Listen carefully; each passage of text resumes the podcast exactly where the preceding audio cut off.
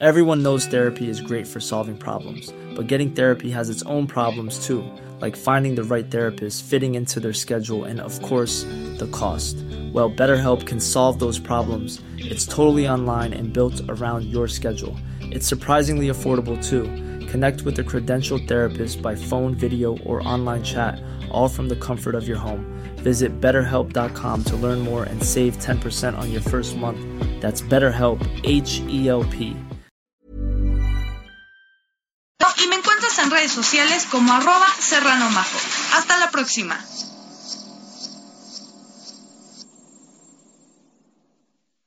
No los tires. ¿Te sobraron plátanos?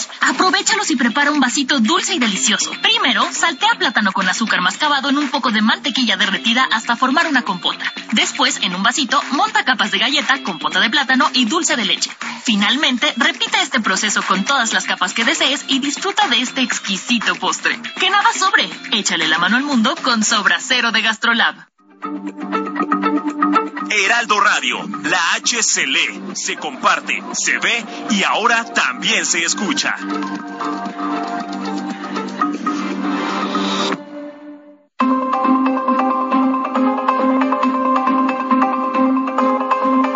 El Heraldo Radio presenta Zona de Noticias con Manuel Zamacona.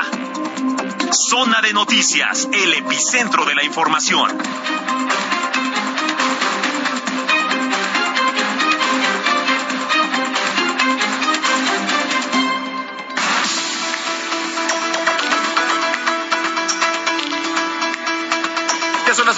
En punto tiempo del centro de la República Mexicana. Señoras y señores, qué gusto que nos estén acompañando ya en este espacio de fin de semana, la mejor revista del fin de semana que es Zona de Noticias a través de la señal de Heraldo Radio. Los saludamos con muchísimo gusto. La frecuencia que usted sintoniza aquí en el Valle de México es el 98.5 de FM, pero también saludamos a las diferentes frecuencias locales que nos escuchan a lo largo y ancho de la República Mexicana, de norte a sur, de sur a norte y también, por supuesto, a los lares internacionales que llegamos como siempre a través de nuestra cámara web y nuestro partner que es Now Radio y Now Televisión.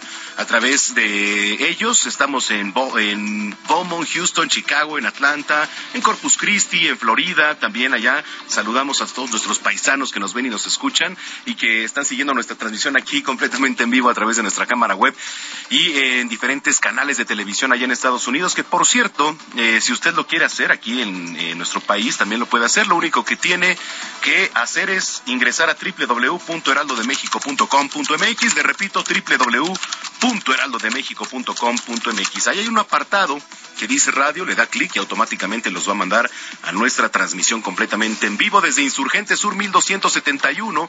Aquí está ubicada Torre Carrachi y al interior las instalaciones de Heraldo Media Group.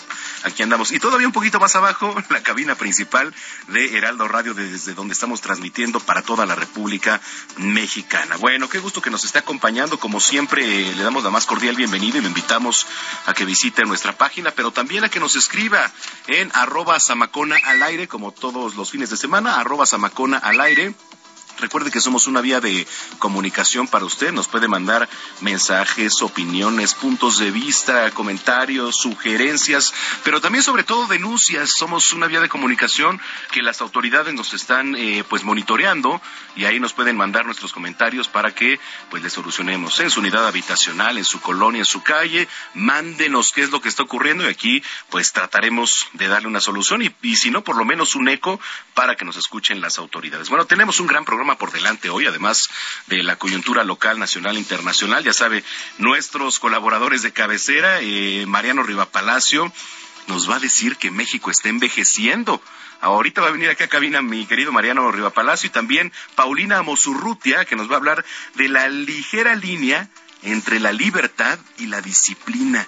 Eh, estaba leyendo una nota en la semana en donde se pedía opinión si a las niñas, bueno, más sobre todo a los niños, eh, las escuelas, ahora que con motivo del regreso a clases, a ustedes los dejarían traer el cabello largo y pintado. No sé, usted que es madre, padre de familia, platíqueme. Ahí está, arroba Zamacón al aire. Usted a su hijo lo dejaría ir a la escuela con el cabello largo, con el cabello pintado. Digo, porque también, exacto. Exactamente, así pero, porque pues a manera también es una disciplina, ¿no? La escuela es una disciplina, pero pues cada quien tiene su modo de disciplina. Entonces, yo lo invito a que nos escriba ahí en arroba samacona al aire. Y por supuesto que va a estar nuestra querida eh, chef Paulina Abascal, nos va a preparar unas berenjenas sicilianas. Entonces, bueno, qué gusto que esté aquí con nosotros. Le repito, las vías de comunicación, arroba Samacona al aire, arroba Samacona al aire. Y cuando son las dos de la tarde con tres minutos, le saluda Manuel Samacona y vamos con lo más importante que se ha generado hasta el momento. El presidente Andrés Manuel López Obrador eh, se encuentra en Toluca, allá en el Estado de México, donde se reúne con electricistas del país y el mandatario inició diciendo que daría un discurso más breve por un problema de salud de garganta, pero aseguró que no está enfermo de COVID-19. Durante las últimas horas se registraron varios hechos violentos en municipios de Fresnillo, en Villanueva, Valparaíso y Ciudad Cuauhtémoc, allá en Zacatecas, entre narcobloqueos, quema de vehículos, enfrentamientos, hasta el movimiento se informa de dos personas que han perdido la vida. El diputado federal Ignacio Mier, coordinador de Morena en San Lázaro, presenta en Puebla su cuarto informe de gobierno donde más de 800 personas se dieron cita ahí en Cholula Center y se gritaron consignas como Nacho Gobernador. Padres y madres de niños con cáncer y pacientes con diversas enfermedades marcharon del auditorio a Palacio Nacional para exigir que se garantice el abasto de medicamentos en todo el territorio nacional. Oigan, temas de la capital, el sistema de aguas de la Ciudad de México ya concluyó los trabajos en la avenida Luis Cabrera, esto en la alcaldía Magdalena Contreras. El organismo informó que la fuga que provocó una oquedad en la colonia San Jerónimo ya fue reparada por completo y se ha terminado el relleno y compactación del terreno, quedando solamente en proceso la obra de repavimentación.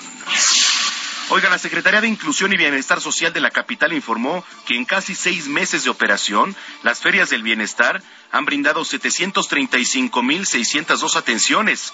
El objetivo de las ferias es llevar los trámites y servicios gratuitos del gobierno de la Ciudad de México a la población, así como apoyo económico popular, social y solidaria mediante productos a precio de la central de abasto. En temas internacionales, el presidente Donald Trump puso en peligro algunos de los materiales de inteligencia y de defensa más clasificados de la nación, desde comunicaciones extranjeras interceptadas hasta inteligencia recopilada por espías. Imagínese al esconderlo de manera inapropiada en su propiedad de Maralago, según una declaración jurada por el FBI sin sellar aún. El presidente ruso Vladimir Putin firmó un decreto que facilita la estadía y el trabajo de centenas de miles de personas que marcharon de Ucrania a Rusia desde la intervención militar de Moscú en aquel país. Enfrentamientos entre grupos armados en la capital de Libia, Trípoli, dejaron al menos 12 muertos y 87 heridos. Esto lo informó el Ministerio de Salud. En los deportes, el español Carlos Sainz de la escudería Ferrari va a salir primero de este domingo en el Gran Premio de Bélgica el décimo cuarto del Mundial de Fórmula 1, mientras que el mexicano Sergio Checo Pérez va a seguir en el segundo y el español Fernando Alonso lo hará desde la tercera plaza de la parrilla. El futbolista Oribe Peralta va a tener un homenaje con Santos. Los guerreros van a develar una estatua del cepillo el próximo 18 de septiembre cuando reciban a los Bravos de Juárez en la Liga muy X, digo en la Liga MX. el Olímpico será el quinto santo inmortal ya ahí en la plaza del aficionado. Bueno, pues eh, vamos a hacer en este momento enlace hasta el Servicio Meteorológico Nacional con nuestro compañero eh, Jesús Carachure para conocer las condiciones del clima, que por cierto ahorita está bastante gris las nubes aquí en la zona metropolitana del Valle de México. Jesús, adelante, ¿cómo estás? Hola Manuel, buenas tardes, eh, muy buenas tardes al auditorio que nos escucha. Pues sí, efectivamente, aquí en la Ciudad de México ya, pues ya no tarda en, caer la precipitación. Estamos esperando lluvias eh, para este día, para hoy y para mañana. No solo aquí en la ciudad, en la Ciudad de México, en la capital de la República Mexicana, sino en los 32 estados que conforman el territorio nacional habrá precipitaciones, obviamente no en la misma intensidad, pero sí habrá lluvia en, pues ahora sí que en todo lo largo y ancho del territorio nacional. Tenemos diferentes sistemas meteorológicos que estarán generando eh, pues estas eh, condiciones. Por un lado el monzón eh, mexicano que ya lleva pues ahora sí que establecido durante varias semanas sobre el noroeste de México que ha generado pues esas lluvias tan severas que, que, se, han, que se han estado presentando en, en Sonora, Chihuahua, Durango y, Sinaloa. Tenemos canales de baja presión en el interior del territorio nacional y en el sureste de la República Mexicana. Tenemos inestabilidad atmosférica eh, superior en gran parte del territorio mexicano. El paso de la onda eh, tropical número 24, que durante este día recorrerá lo que es el centro y sur del país, que precisamente los nublados que estamos viendo aquí en la Ciudad de México son generados por esta onda eh, tropical número 24. Bueno, pues la interacción de estos sistemas es lo que generará las precipitaciones durante, durante las próximas 24 horas. Las lluvias más importantes para este día, esperamos lluvias puntuales intensas en Sonora, Chihuahua, Durango, Sinaloa, Oaxaca y Chiapas. Lluvias eh, puntuales muy fuertes en Nayarit, Jalisco, Colima, Michoacán, Guerrero, Puebla, Veracruz, Tabasco, Campeche y Yucatán. Eh, lluvias puntuales fuertes en Coahuila, Nuevo León, Zacatecas, Aguascalientes, Guanajuato, Hidalgo, en el Estado de México, aquí en la Ciudad de México y Morelos, es decir, lo que es eh, la zona metropolitana de Valle de México. Tenemos precipitaciones fuertes que, repito, eh, ya empezaron en unos minutos más. De hecho, ya debe de haber en algunas alcaldías que esté cayendo precipitación. también esperamos algunos intervalos de chubascos en Baja California Sur, Tamaulipas, San Luis Potosí, Querétaro, Tlaxcala y Quintana Roo, y lluvias aisladas en Baja California. Como pueden ver, los 32 estados de la República Mexicana esperamos precipitación, siendo lo más eh, eh, importante, como comentaba, en el noroeste y sureste del territorio nacional. Asimismo, esperamos algunas rachas de viento de 40 a 50 kilómetros por hora en Baja California, Baja California Sur, Sonora, Coahuila, Nuevo León, Tamaulipas y San Luis Potosí. Y por último, y en contraste, esperamos eh, temperaturas de calurosas a muy calurosas aún todavía en, en, estados del noroeste, norte y noreste del territorio nacional eh, con temperaturas de 40 a 45 grados eh, en Baja California, Sonora, Nuevo León y Tamaulipas. Este es mi reporte desde el Servicio Meteorológico Nacional. Regresamos al estudio. Perfecto. Jesús, muchísimas gracias. Saludos. Igualmente un saludo a todos, que tengan un buen fin de semana. Igualmente para ti, Jesús Carachure, desde el Servicio Meteorológico Nacional. Vamos a dar un recorrido por las calles de la Ciudad de México. Ya está nuestro compañero Israel Lorenzana, a quien saludo con mucho gusto. Adelante, Israel. Manuel Zamacón, el gusto es mío y efectivamente hemos hecho un recorrido en calles del centro histórico principalmente. Hemos estado en la zona del Paseo de la Reforma, por supuesto también sobre Avenida Juárez, Lázaro Cárdenas y también en el circuito Plaza de la Constitución, Manuel, donde hay que recordar que bueno, pues ya se llevan a cabo los preparativos para el maratón del día de mañana, el maratón de la Ciudad de México. Por ello, bueno, pues ya tenemos vallas metálicas alrededor de la plancha del Zócalo Capitalino y esto, por supuesto, también conlleva los elementos de la Secretaría de Seguridad Ciudadana quienes están muy al pendiente llevando algunos cortes viales a través de 20 de noviembre, esto con dirección hacia Pino Suárez. Hay que tomarlo en cuenta, Manuel. También echamos un vistazo en la zona de Mesones. Hay que recordar que el próximo lunes es el regreso a clases de este nuevo ciclo escolar. Por ello también tenemos muchos contratiempos. Ahí, pues se podría decir que decenas de padres de familia están buscando comprar y, por supuesto, surtir las listas de útiles. Por ello tenemos contratiempos para nuestros amigos que van con dirección hacia Pino Suárez estos procedentes de Avenida Circunvalación, hay que utilizar como una buena alternativa esta tarde, sin duda alguna, la zona de Izazaga para desplazarse hacia la zona del ex central Lázaro Cárdenas. Pues Manuel Zamacona, mucha actividad aquí en la zona del centro histórico y nosotros, por supuesto, vamos a seguir al pendiente. Bueno, Israel Lorenzana, eh, vamos a estar pendientes. Gracias, saludos. Hasta luego. Hasta luego. ¿Qué podré decirte en el corto tiempo? Se vive una ilusión. Y justo ayer estaba escuchando a Manuel Mijares, un poquito así, y estaba escuchando esta rola, porque la gira con la que Lucero y Mijares recorren México y Latinoamérica este 2022 llega por tercera fecha al Auditorio Nacional. Gina, ¿consigues boletos, por favor? Muchísimas gracias. ¿No? Digo, ¿estás de acuerdo? Eh, va a ser este domingo 4 de septiembre la expareja porque se llama. Pero aparte tienen bastante química ¿eh? en el escenario, bastante, digo, están separados, todo, pero tienen bastante química en el escenario. Eh, van a cantar sus temas más famosos, como este que estamos escuchando, que se llama El privilegio de amar. lo que no te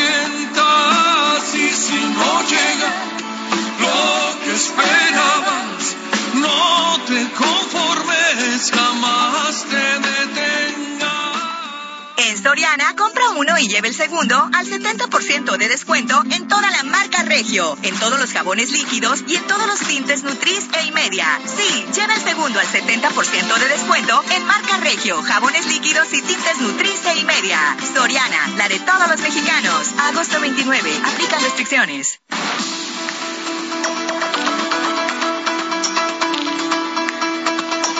Pues son las dos de la tarde ya con 13 minutos en el tiempo del centro del país. Antes de entrar en materia de lo que le estaba platicando en el resumen informativo, Oiga, elementos de la Secretaría de Seguridad Pública, de la Defensa Nacional y de la Guardia Nacional también, aseguraron dos vehículos en Zenobio Moreno, esto en el municipio de Apatzingán.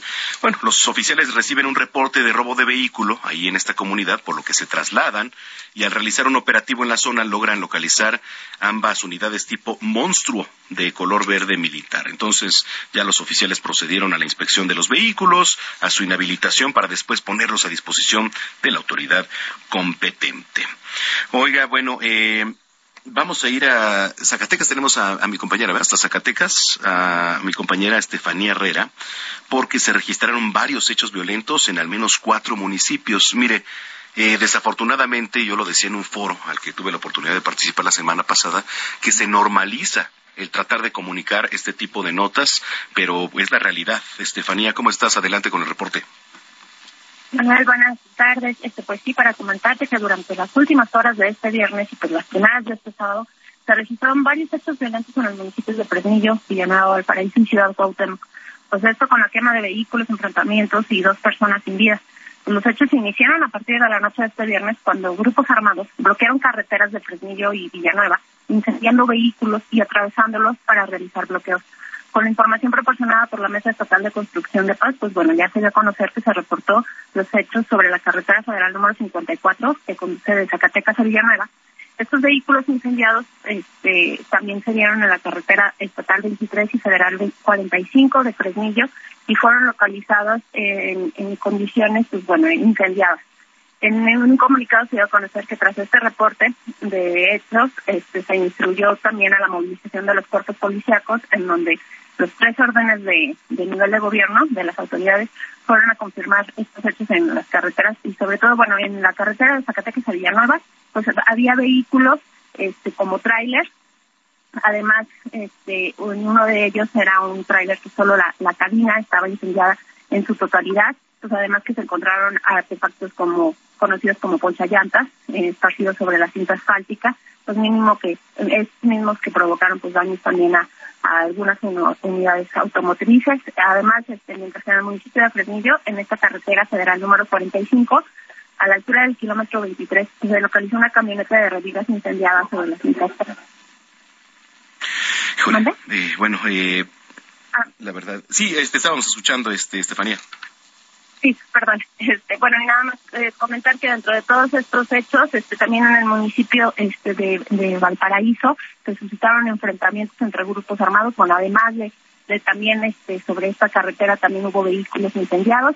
Y además en el, en el municipio de Ciudad Cuauhtémoc se encontraron dos cuerpos abandonados en diferentes caminos de, de la localidad. Hasta el momento está por confirmarse si eh, que se trataba de un tercer cuerpo estamos ahorita recabando todavía la información.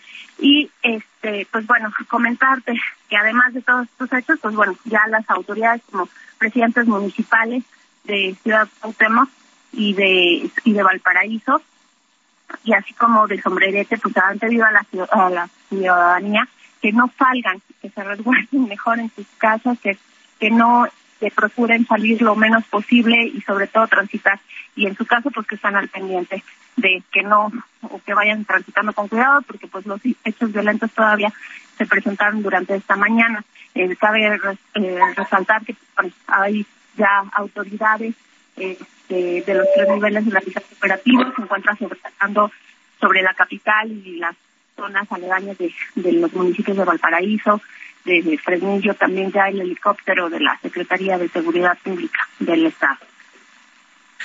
Bueno, pues así la situación. Estefanía, muchísimas gracias por el reporte. Estamos atentos y pues esperamos que esto este, se tranquilice. Esperamos y esperamos que las autoridades reaccionen, de verdad, porque eh, día tras día, día tras día, lo que estamos comunicando es terrible. Eh, cuídate mucho, por favor. Sí, muchas gracias y estamos al pendiente. Estamos aquí al pendiente, Estefanía Herrera desde Zacatecas. Y desde Zacatecas nos vamos hasta Sinaloa. Vehículos arrastrados, arroyos colapsados, fue el saldo de las fuertes lluvias, ¿eh? Allá en Culiacán, Sinaloa, sobre todo. Manuel Aceves, andas por allá. ¿Cómo está la situación? Cuéntanos. Buenas tardes, claro que sí. La tarde del viernes fue una intensa lluvia la que le robó la calma a los culiacanenses, quienes atestiguaron la magnitud de esta tormenta de formación rápida que arrastró vehículos, provocó caos vial, por supuesto, y afectó viviendas del casco urbano y la zona rural. Aunque el día comenzó con un intenso sol que parecía anular toda posibilidad de lluvia, fue cerca de las 3 de la tarde cuando el cielo se cubrió de nubes negras y en pocos minutos se presentó un chubasco intenso de, pues, de eh, que pues provocó una, un intenso tráfico. Empezaban a arrastrar los vehículos, muchos conductores se hicieron lo que estuvo en sus manos para poner a salvo sus unidades pero hubo vialidades como el Industrial Bravo en Culiacán, donde el, nivel del agua se elevó cerca de los tres metros y arrastró vehículos que pasaban por el lugar. Esto quedó registrado incluso en videos donde se aprecia la fuerza de la corriente. Las personas gritaban al ver los vehículos cómo se los estaba llevando. Arroyos como el de la Agustina Ramírez y el de Chulavista colapsaron poniendo en jaque quienes pasaban por el lugar, pero además algunos canales se quedaron sin la capacidad y se desbordaron inundando colonias como los mezcales, además de pues algunas en el Limón de los Ramos, donde 17 vecinos perdieron todo, quedaron sus viviendas llenas de lodo. Es la situación aquí en el caso de, de Culiacán. Híjole, bueno, pues bastante fuerte lo que nos platicas, Manuel. Muchísimas gracias por el reporte. Por supuesto, buenas tardes. Muy buenas tardes, Manuel Aceves desde Sinaloa. Oiga, eh, le platicaba también al inicio de este espacio que el presidente Andrés Manuel López Obrador se encuentra de gira de trabajo allá en Toluca, en el Estado de México, donde se escuchó este un poquito afónico el presidente. ¿Cómo estaba el presidente Iván Saldaña? ¿Se escuchó no su discurso? Cuéntanos. ¿Qué tal, Manuel, amigos del auditorio? Muy buena tarde. Lo dices bien, eh, de hecho fueron sus palabras, dice, estoy un poco afónico. Después de que el día jueves pasado en su conferencia mañanera, pues ya se le escuchaba ronco, pero dijo, pues no es por el dicho, así aseguró en referencia a que no está enfermo de COVID-19. De hecho, el día de ayer había dicho que ya se había hecho la prueba y pues bueno, resultó negativo y tiene faringitis. Y pues sí, aún así el presidente pues no cortó su gira de que ya tenía programada, de, sea, no, no la cortó y ahorita el día de hoy continuó en la tercera sede de seis sedes, eh, es decir, seis estados que va a visitar en estos tres días, desde el viernes, sábado y domingo. El día de hoy estuvo en Toluca, ya partió rumbo a Bahía de Banderas, a Nayarit, donde va a tener su próximo evento. Y aquí en Toluca, Estado de México, eh, pues reveló el presidente López Obrador el Banco del Bienestar va a dispersar para 2024 más de 600 mil millones de pesos para los beneficiarios de distintos programas, lo que significa, Manuel, 50% más de lo que distribuye este año, es decir, pues ahorita está distribuyendo el Banco del Bienestar 400 mil millones de pesos, pero pues una vez que dice se construyan las tres mil sucursales y incrementen también los montos de los recursos que van a recibir, por ejemplo, en los programas de pensiones para adultos mayores, pues va a llegar a 600 mil millones de pesos, lo que también pues, estaría incrementando en los recursos que se destinan en el presupuesto de ingresos de la federación, que se va a entregar próximamente el 8 de septiembre en la Cámara de Diputados. Y pues bueno, también el presidente López Obrador en este evento estuvo acompañado del gobernador del Estado de México y de funcionarios, de funcionarios federales, miembros de su gabinete, como el secretario de la Defensa, Luis Crescencio Sandoval, quien reveló también en este evento que pues los cuarteles de la Guardia Nacional y cuarteles militares de la Secretaría de la Defensa Nacional. Van a servir junto a los bancos del bienestar para instalar las antenas del programa social Internet para Todos, con, con el que el gobierno de México busca conectar de red de datos a todos a todo el país. Lo reveló el secretario de la defensa y es que precisamente esta gira Manuel es para pedirle a todos los electricistas del país a que ayuden al gobierno federal a, a, a instalar 2.800 antenas en todo en todo el país y pues así ampliar la cobertura de red de internet y pues no se había dado a conocer que se, ya, ya se sabía que se iban a instalar en los bancos del, del bienestar, pero no en los cuarteles, eh, tanto militares como de la Guardia Nacional, pues también van a instalarse estas antenas que tienen una cobertura de 6 kilómetros a la redonda y entonces pues así se van a beneficiar a miles de eh, comunidades en todo el país. Son más de 18 mil comunidades las que se estarían beneficiando de estas antenas y se espera, dice el presidente, a que se instalen pues, antes de que concluya su sexenio, que es en septiembre de el 2024, Manuel Auditorio. Bueno, pues estaremos pendientes. Te agradezco la información, Iván. Buenas tardes. Muy buenas tardes, Iván Saldaña. Bueno, mire, se nos fue de volada, ¿eh? La primera media hora de información. Comenzamos con las efemérides musicales, ya con el aniversario del primer álbum de la banda argentina Soda Stereo, que un 27 de agosto de 1984 lanzan el álbum homónimo de la banda y por eso estamos escuchando Trátame suavemente. Yo le invito para que se quede con nosotros aquí en las redes sociales y le vuelvo a hacer la pregunta. Estábamos platicando al principio. Usted, madre, padre de familia, ahora en el marco del regreso a clases, ¿dejaría que su hijo, bueno, y, pongo en contexto el hijo, vea, pero pues, son muchas otras circunstancias. Hija, este, hije, ¿no? O sea, lo que sea. Eh, y ahorita le voy a poner otro escenario, ¿eh? Pero ahí le va. Y, por cierto, lo voy a platicar con Paulina Mosurruti ahorita que hacemos de pausa. Dejaría que su hija, bueno, ahorita estoy con el tema de los hijos. Eh, tuvieran el cabello largo, asistieran así a clases con el cabello pintado. Es un tema, ¿eh? De debate. Yo no me estoy preguntando. Escríbame, arroba samacón al aire. Volvemos. Ni contemplarlas sabiamente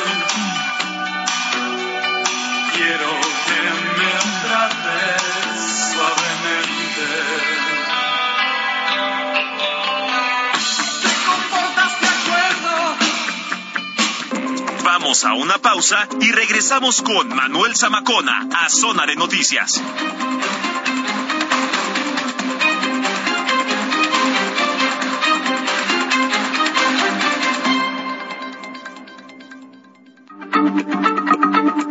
Heraldo Radio, la H se lee, se comparte, se ve y ahora también se escucha.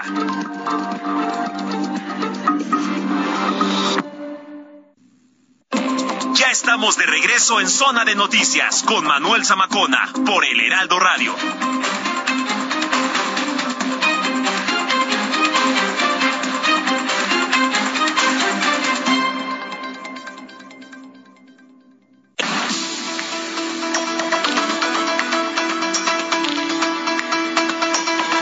son las dos de la tarde con 31 minutos en el tiempo del centro del país. Muchas gracias por continuar con nosotros aquí a través de la señal de Heraldo Radio. Hoy hay un tema, un tema pues preocupante, ¿no? Que tiene que ver con eh, la erradicación de la explotación infantil. Y la palabra explotación infantil realmente es la que nos preocupa, ¿no?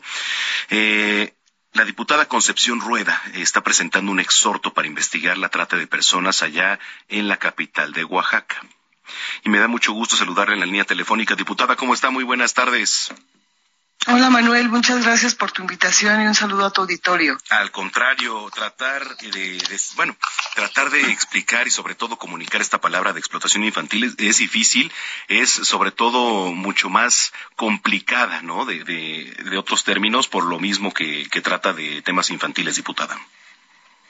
Así es, Manuel, y lo peor es que está pasando a la vista de todos, a la vista de la sociedad, a la vista de los políticos, y no, nadie hace nada. Yo he presentado un exhorto en el Congreso local de Oaxaca al gobernador del estado, al presidente municipal, al fiscal del estado, para que se acabe con esta red de trata infantil. Tú puedes ver a los niños en Oaxaca, una ciudad tan maravillosa, tan bonita, con mil temas que ofrecer, pero también ofrece esa parte desagradable donde están los niños vendiendo dulces, entre comillas dulces, a las 3 de la mañana, cuatro de la mañana. ¿A qué hora duermen? Tienen sus derechos internacionales. Los niños ni siquiera es un derecho local, es un derecho internacional a tener una vida plena, a ir a la escuela, a ser amados dicen dicen los los diez mandamientos ahora sí que dice el, la UNICEF no solo a ser amados por su familia a ser amados por la sociedad y protegidos por la sociedad y no estamos haciendo nada, Manuel. Eh, nos hemos acostumbrado a verlos vender en la calle dulces hasta altas horas de la noche. No solo son explotados en el trabajo infantil, estoy casi segura que también son violentados física y sexualmente.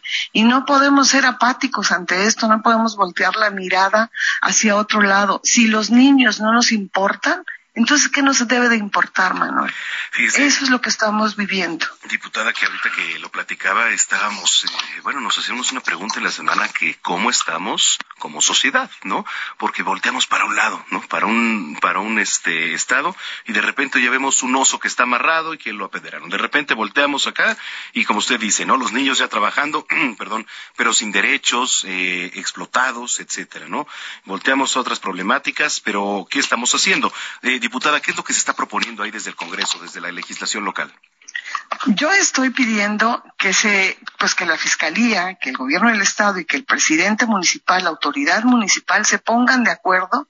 No es difícil saber dónde tienen hacinados a estos niños. En el 2018 eh, rescataron casi a 50 niños y tres mujeres tzotziles que los tenían hacinados en una bodega. Evidentemente estaban secuestrados para trata. Yo creo que aquí se sabe perfectamente quién, dónde, cómo. Es nada más que tengan pues el deseo, la sensibilidad y las ganas de rescatar a estos niños y aplicar la ley. También hay niños oaxaqueños que están trabajando, pero en su mayoría son niños eh, que vienen del estado de Chiapas, Sotziles, y por lo regular siempre se traen a dos o tres mujeres, ¿no? Que evidentemente pues no son, no son sus madres, ¿no? Entonces, como bien lo dices tú, ¿qué nos está pasando como sociedad? ¿Qué podemos esperar cuando estos niños sean adultos de ellos? Si han sido maltratados. O sea, no estamos evolucionando para bien, estamos involucionando porque cada día vemos más menores explotados. En el estado de Oaxaca transitan al mes aproximadamente 8.600 niños que pasan de Sudamérica, Centroamérica, Chiapas, y muchos de ellos se quedan acá porque son niños acompañados y no acompañados en ese tránsito hacia los Estados Unidos. No es difícil, te digo, si, si hay sensibilidad y si hay ganas de terminar con esto, pues va a ser rápido. ¿Sabes qué fue lo, ahora sí que lo angustiante, la, la impotencia que a mí me dio Manuel, que el día que yo presenté ese exhorto, eh, de urgente y llovia resolución, no la pasaron como urgente y llovia resolución, prefirieron pasar de urgente y llovia resolución documentos de reglas de operación de bienestar, de la Secretaría de Bienestar. Eso es en lo que nos estamos fijando como ¿Es se debate en el Congreso? A mí la verdad sí me lamenta porque entonces estamos siendo un Congreso hipócrita y un Congreso omiso también. un Congreso que simula. Y eso ya no se puede permitir, Manuel. Eh, ¿quién, ¿Quién tendría que ser la, la, instancia encargada? ¿Seguridad? ¿El DIF local? ¿Qué instancia se les tendría que hacer el llamado, diputada? Mira, yo creo que el, la primera instancia a la que le corresponde velar por lo que está pasando en su ciudad es la autoridad municipal. Es la primera que tiene que actuar y además estoy casi segura que pues debe haber personal ahí que sabe perfectamente qué está ocurriendo y dónde está ocurriendo, ¿no? Entonces es nada más, yo denuncio esto y lo denuncio indignada, te digo, porque parece que estoy trabajando sola en este tema.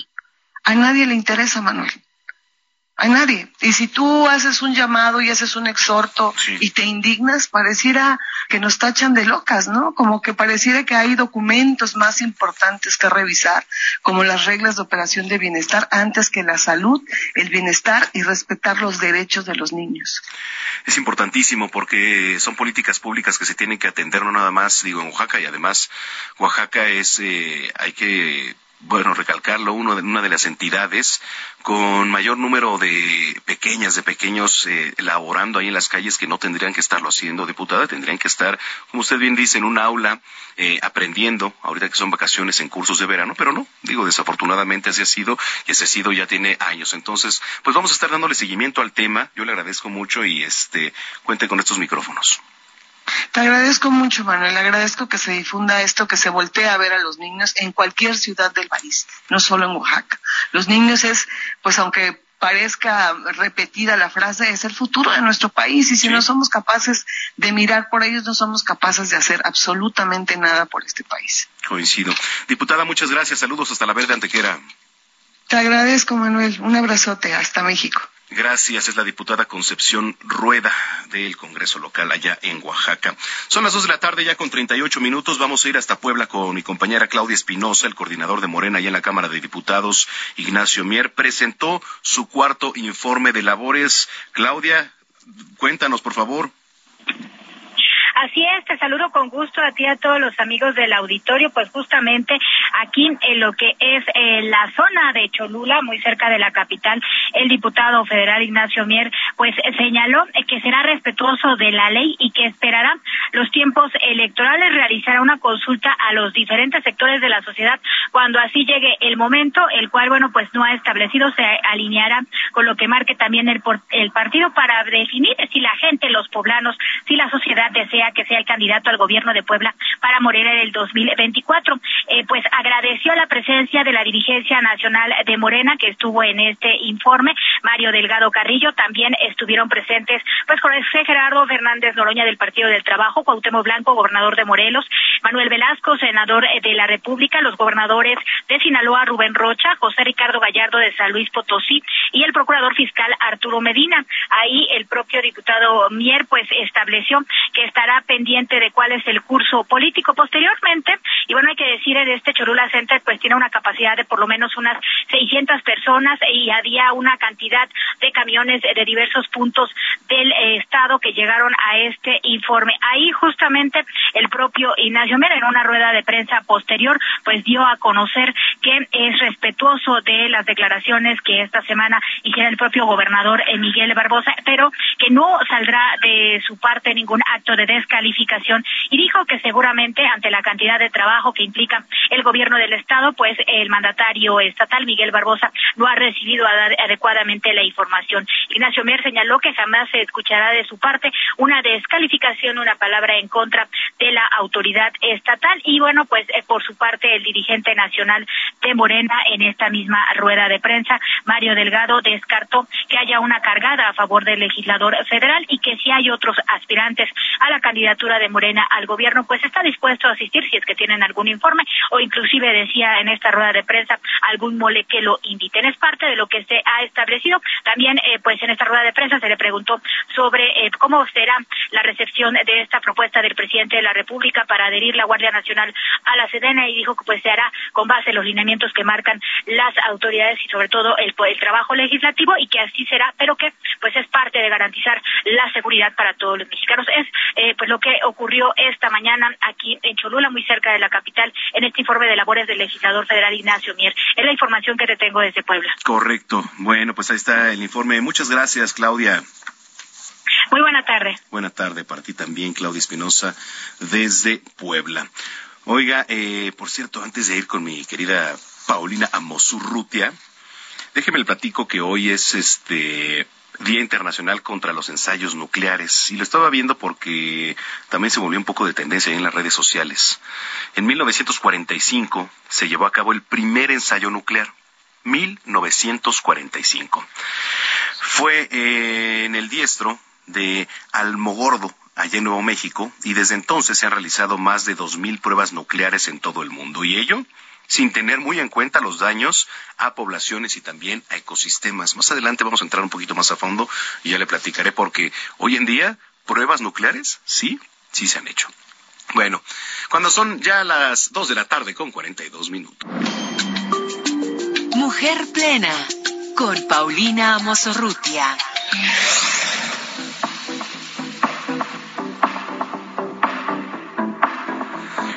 Ver, Paulina Mosurrutia, te estamos tratando de contactar y nomás no, este, no da una la línea. Vamos a ver, danos una prueba, por favor. ¿Cómo estás, Paulina? ¿Ves? no contestaba Paulina Mosurrutia. ¿Ahí nos escuchas, Pau? Bueno, creo que no nos escucha. Y es que justamente es lo que nos estaba diciendo la producción. Lo que pasa es que viene, viene trasladándose y este y bueno, es un poquito complicada la comunicación. Que por cierto, Pau, Pau Mosurruti nos va a platicar de la ligera línea entre la libertad y la disciplina, que es el tema en el cual yo lo invitaba a participar a través de las redes sociales al inicio de este espacio, que por cierto, muchas gracias a los que nos han escrito aquí en arroba Samacona al aire. Mire, eh, ¿a qué vamos con todo esto? ¿No? Viene el regreso a clases. Ahí está Pau. Pau, ¿me escuchas ahí? Sí. Aquí estoy. ¿Cómo están todos? Todos y gracias por el espacio como siempre, Manuel. ¿Cómo estás? Oye, contigo quería platicar justamente, querida Paulina Mosurrutia. Este, porque además este, me encanta platicar estos temas contigo que tienen que ver ahora, y, lo veía en tus historias de redes sociales con el regreso a clases, pero va en una ligera línea en, en, lo que vamos a hablar y lo platicaba al inicio este espacio entre libertad y disciplina. Qué temazo, ¿eh? ¿Sabes qué pasa? Que ahora hubo algunas denuncias en CONAPRED porque los niños quieren llegar con el pelo largo, pintado a la escuela. Es decir, la realidad es que la disciplina se, se disipó un poco en las casas de las madres y los padres que, que tenemos hijos y que desgraciadamente con, con todos los movimientos de la pandemia, pues se perdieron Mire, bueno, ahorita, ahorita nos comunicamos con Pau Mosurrote, venía, en camino. Eh, pero a ver, eh, lo que decía Pau es una línea delgada entre la disciplina y la libertad. Eh, a título personal, creo que el traer un cabello largo, ¿no? El salirnos un poquito de las reglas establecidas en las escuelas sería una manera de libertinaje que no representa una disciplina también en los niños. Y los niños, pues, creo que tienen que tener una formación con una disciplina. ¿No? Para que ellos a su vez, cuando crezcan, también la, este, pues enseñen así a, sus hijos si los llegan a tener, etcétera. Ahora, sé que vivimos en una época y que me van a decir a lo mejor zamacones que a ver ya estamos en otros tiempos y los niños pueden ir y las niñas como quieran a la escuela. Estoy de acuerdo, pero hasta cierto punto. No, porque también si nos salimos de ciertas reglas que marcan las escuelas, si no, ¿de qué serviría mandarlos a la escuela? ¿No? ¿De qué serviría cierta educación? Paulina Mosurrutia, ¿de qué serviría? Es que, ¿sabes que Tenemos que hacernos preguntas después de la pandemia de que tenga el pelo corto o largo o pintado, ¿afecta en su educación? Eso por un lado. Pero por otro, eh, decía Picasso, la, la creatividad crece la disciplina. Y creo que estamos en estas aras de derechos de niños, niños y adolescentes, permitiéndoles demasiada libertad sin antes darles hábitos, darles estructura y permitirles que formen cierta disciplina que luego les permitan ser creativos, libres, etcétera. Pero no podemos creer que un niño puede tener la misma libertad que un adulto porque no es así, ¿no? Y para ello se requiere de, de una disciplina, ¿cierto? Es que la disciplina, a mí me gusta esta parábola, bueno, esta, esta eh, frase que a veces comentan y que creo que es muy visual, ¿no? Que cuando vas con, a una carretera y no tienen líneas que separen eh, los coches, uno se siente ciertamente nervioso porque no sabes por dónde ir. Y eso es justo lo que les pasa a los chicos, que hoy esto de que decidan todo lo que quieren ser, lo que quieren hacer, cómo se quieren sentir, cómo quieren vivir muchas cosas, hace que estos niños se sientan inseguros, con una autoestima no desarrollada, porque la autoestima no se desarrolla diciendo qué bonito, qué inteligente, es generando buenos hábitos, sabiendo en qué soy bueno y en qué no. Es decir, la disciplina y la autoestima están muy ligadas al autoconocimiento. Entonces, para todas las mamás y papás que nos vienen escuchando, ¿Cómo mediamos entre la disciplina y la libertad? ¿Qué te suena? Mira, eh, y lo comentaba al inicio de este espacio, eh, a título personal, eh, yo creo que se tienen que seguir ciertas reglas, y no para qué, incluso para qué los mandamos a una escuela. Una escuela tiene que tener reglas, ¿cierto? Absolutamente. Entonces, si yo mando, pongamos en, el caso específico, un hijo, va con el cabello largo, eh, con el cabello pintado, creo que para empezar la escuela no lo permitiría, y yo estaría de acuerdo en que no se lo permitiera porque eh, parte de mi formación, eh, como a mí me educaron, por ejemplo, es, ¿sabes qué, hijo? Eh, las reglas de la escuela son estas y eh, te tienes que acatar a ellas. Saliendo y en vacaciones, mira, claro que te puedo dar un poco de libertad, de que te dejes un poquito el cabello largo, etcétera. Cuando regreses a la actividad, y es, y es creo que un común denominador, que tengamos eh, la educación que cada uno ejerce. Ahora, la educación de cada madre y cada padre es diferente. Yo, en lo, eh, a título personal te digo, sí, sí, no dejaría que mi hijo, por ejemplo, fuera con un cabello largo pintado en la escuela es que punto medular y es que vivimos en una sociedad con reglas.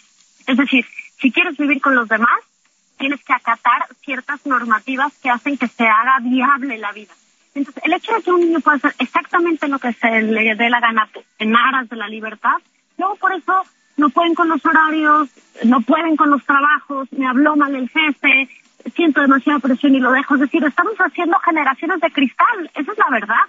Y, y ahora con esta libertad malentendida afecta. Entonces, ¿cómo tenemos que regresar a clases y cómo tenemos que enseñar a nuestros hijos a que sí puedan tener una libertad, pero muy ligada con la responsabilidad? Uno, hábitos, ¿no? Hábitos de tiempo, hábitos de espacios, es decir, me levanto a la misma hora, como a la misma hora, hago tarea en el mismo lugar.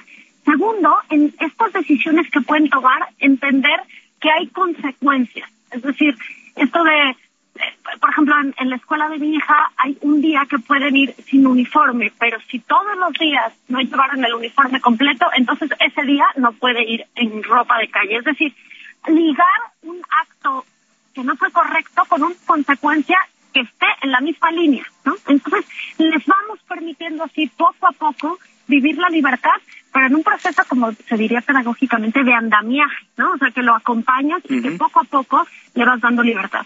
A mí sí me preocupa un poco que después de la pandemia y que hemos liberado muchas cosas, entre comillado, pues permitamos que los niños hagan lo que sea, porque necesitamos una nuevas generaciones disciplinadas, formadas y acompañadas por sus padres, no dejándolos, como dicen las abuelitas, a y se va, ¿no? Sí, eh, sí, la verdad, y es un tema de debate, ¿eh? porque mira, eh, por lo menos eh, en la cultura mexicana también hay muchos tipos de educación, cada familia educa diferente y bueno, ya nos platicarán ustedes ahí en las redes sociales el tema que estamos platicando. Esa es una. Y aprovechando que te tengo en la línea, ¿qué onda con el tema de, de, hacer todo de repente a la última hora porque nos agarran las prisas y que los uniformes? las mamás somos humanas, traemos otras otros pendientes, otras tareas aparte. Entonces, señora, si usted me está escuchando y todavía no tiene este pelo de unicornio y este eh, cristal sacado de el fondo del mar para la mochila de su hijo que le pidieron en la lista de útiles escolares, no se sienta mal, señora. Tenemos muchas cosas que hacer. Estamos haciendo nuestro mejor esfuerzo y volver a la escuela con la disciplina y la continuidad que teníamos antes de la pandemia va a ser difícil. Tenemos que trabajar en equipo, papá y mamá, para poder sacar esto adelante. Sí, me culpa, yo y mis cuatro hijos, es complicado, todavía no tengo la lista, pero seguro lunes lo tienen sin falta. Oye, fíjate, eh, nos está escribiendo Mario Mora, Pau, dice, Samacona, la vida está llena de reglas para asegurar la convivencia. Si desde la casa fomentamos romperlas, cada vez se pone peor absolutamente. No, no, no, y además lo peor caso es que no aceptamos, porque antes nos equivocábamos, pero éramos conscientes de la equivocación. Hoy es mi libertad y que hagan los demás lo que quieran y así no funciona. Y, y lo hemos visto, vamos a otros países y entonces nos ponemos el cinturón, somos disciplinados y así sí funcionan las cosas. Entonces, señora, ni modo, corte el pelo chubaco, si se enoja, claro, no está para ser su amiga, está para ser su madre y que entienda que así son las reglas. Un hijo mío dice, hay que acostumbrarnos a que se hacen las cosas se te antojen o no. Y cuando tenga 18 años, dele, Así haga lo que quiera. Así es, poco a poco. Pero bueno, feliz regreso a clase, señoras y señores. Bendito sea Dios, tendremos más libertad todos. Regresen en orden y, y haremos lo mejor posible. Oye, ya te espero, ¿eh? Aquí en cabina. Lo prometo, lo prometo, lo prometo. Bueno, te mando un abrazo, querida Pau. Un abrazo a todo el auditorio y feliz fin de semana. Gracias, es Paulina Mosurrutia, aquí en Zona de Noticias, cuando son las dos de la tarde ya con 52 minutos. Le decía que el tema de los ensayos nucleares, ¿no? Si bien antes los ensayos eran una muestra de poderío militar y sofisticación científica, pues actualmente se centra más ahora en la atención de las aterradoras consecuencias del uso de este tipo de armas y de sus ensayos. Mire, bueno, evidentemente, ¿qué es lo que genera? Pues muerte, destrucción, en un enorme impacto medioambiental también a través de la radiación. ¿Por qué se celebra? Y yo no sé si decir celebrar, más bien hacer conciencia, ¿no? En 2009 la Asamblea General de la Organización de las Naciones Unidas, que es la ONU, aprobó por unanimidad la resolución 64 diagonal 35, declarando el 29 de agosto eh, que ya es por lo menos en, un par de días, eh, Día Internacional contra los Ensayos Nucleares. ¿No? Pero ¿por qué se celebra o por qué se hace conciencia el día de hoy? Regresando de la pausa le voy a platicar. Oiga, eh, vámonos, ¿no? Seguimos con nuestra selección musical de este sabadito, sabadito. Oye, ¿cómo está? Porque aquí le voy a platicar. Tenemos una ventana, ¿no? Haz de cuenta, haga de cuenta para usted que nos viene escuchando, le voy a describir. Aquí tenemos como una pecera, ¿no? Entonces, es una cabina muy bonita, ¿no? Muy, eh, como le diré, íntima, ¿no? Con toda la producción nos podemos ver. Y hay una ventana, la cual nunca se abre. ¿Por qué? No lo sé. Entonces no puedo ver cómo está el día. Mi estimado, ¿al, al no le gusta el sol? Bueno, pero no hay sol ahorita. A ver, Inge, nada más recorra tantito la ventana para ver cómo está el día. Mire, ahí está, ya puedo ver que está nublado y ya le puedo comunicar a usted que por lo menos ahorita no hay sol aquí en los lares donde estamos, aquí en este la colonia del Valle. Bueno, no, este es Insurgentes Biscuac, ¿cierto? Ya, es la zona de, es que estamos en colindancia prácticamente. Pero bueno, ahorita les sigo platicando. Vamos a seguir con la selección musical de hoy, los estrenos. Vámonos con el remix del título de la sensación del momento en varias plataformas. Hablamos de Ojos Marrones de Lazo y ahora junto a Sebastián Yatra, ya sé quién escogió esa canción. Bueno, con esto nos vamos. Regresamos con Mariano Rivapalacio que ya está aquí también con nuestra chef Paulina Abascal. Soy Manuel Zamacona, ya volvemos.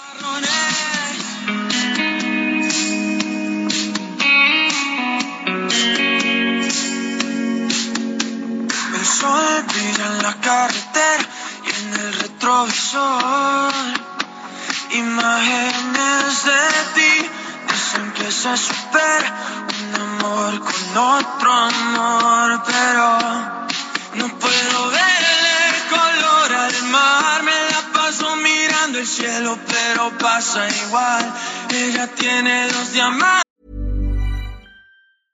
Ryan Reynolds here from Mint Mobile. With the price of just about everything going up during inflation, we thought we'd bring our prices down. So to help us, we brought in a reverse auctioneer, which is apparently a thing. Mint Mobile unlimited premium wireless. Ready to get 30, 30, bit to get 30, bit to get 20, 20, 20, bit to get 20, 20, bit to get 15, 15, 15, 15 just 15 bucks a month. So, Give it a try at mintmobile.com slash switch. $45 upfront for 3 months plus taxes and fees. Promo rate for new customers for limited time. Unlimited more than 40 gigabytes per month slows. Full terms at mintmobile.com. Para mirar, pero sus ojos azules. Vamos a una pausa y regresamos con Manuel Zamacona a Zona de Noticias.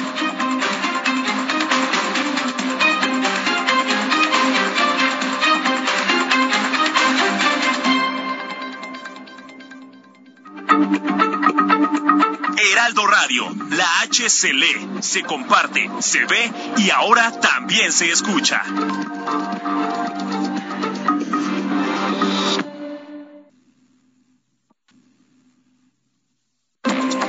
Estamos de regreso en Zona de Noticias con Manuel Zamacona por el Heraldo Radio.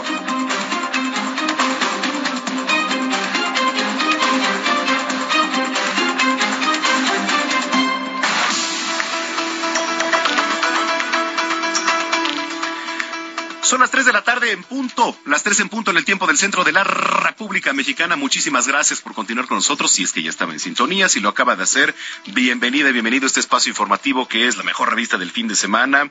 ¿Por qué? Porque usted nos da la preferencia y porque tenemos los mejores colaboradores también aquí en este espacio, como lo es mi querido Mariano Riva Palacio con Evolución H, que nos traes un temazo, mi querida Mariano. ¿Cómo estás? amigo, me gusta cómo lo mencionas. Ah, sí. República y ahora arriba Palacio. Sí, exacto. Muchísimas gracias, querido Manuel Zamacona, amigos de, de Zona de Noticias. Querido Manuel, fíjate que México envejece.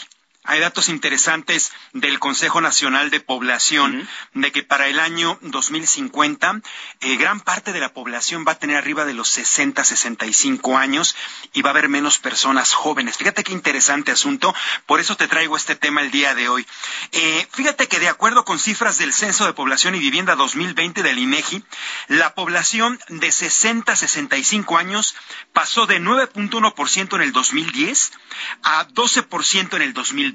Apenas prácticamente hace dos años estamos hablando prácticamente de duplicarse, ¿no? Eh, esta cifra, ¿no? Además, la edad mediana promedio transcurrió de 26 a 29 años en la última década.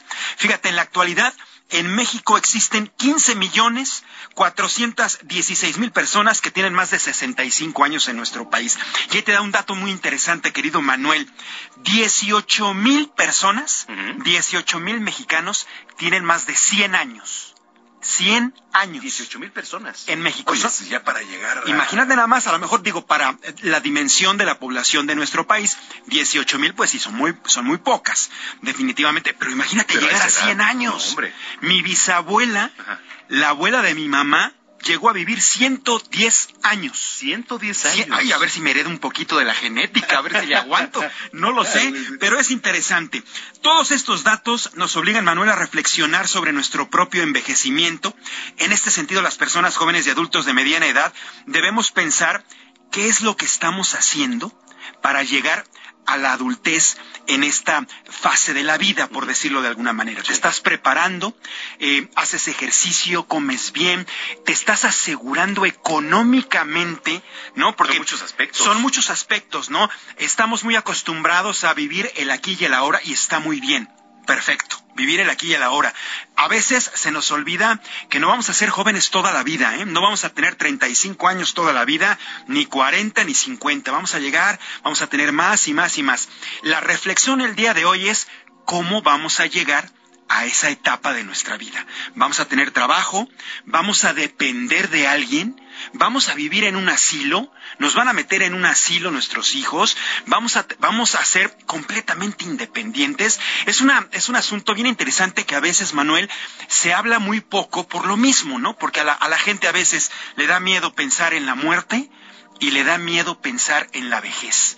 Es un dato muy interesante. Por eso, Manuel, le preguntamos a la coordinadora del Seminario Universitario sobre Envejecimiento y Vejez de la UNAM, Verónica Montes de Oca Zavala, y nos dijo que debemos construir las mejores condiciones para vivir en libertad, porque la vejez no es una enfermedad.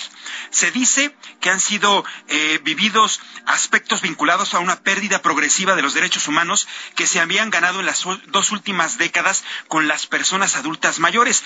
Y con esto la especialista se refiere, Manuel, a las restricciones implementadas en algunos estados de- del país, donde se prohibió en años pasados que las personas mayores salieran de sus casas, por ejemplo, ¿no? Es que si ya no puede salir una, un abuelito, un viejito, ¿no? Pues que ya se quedara mejor en su casa porque se puede resbalar, se puede, se puede accidentar. Pero lo mismo puede pasar en tu casa, uno mismo se puede accidentar. Una persona adulta mayor también se puede caer en su casa. A veces, ¿por qué limitar?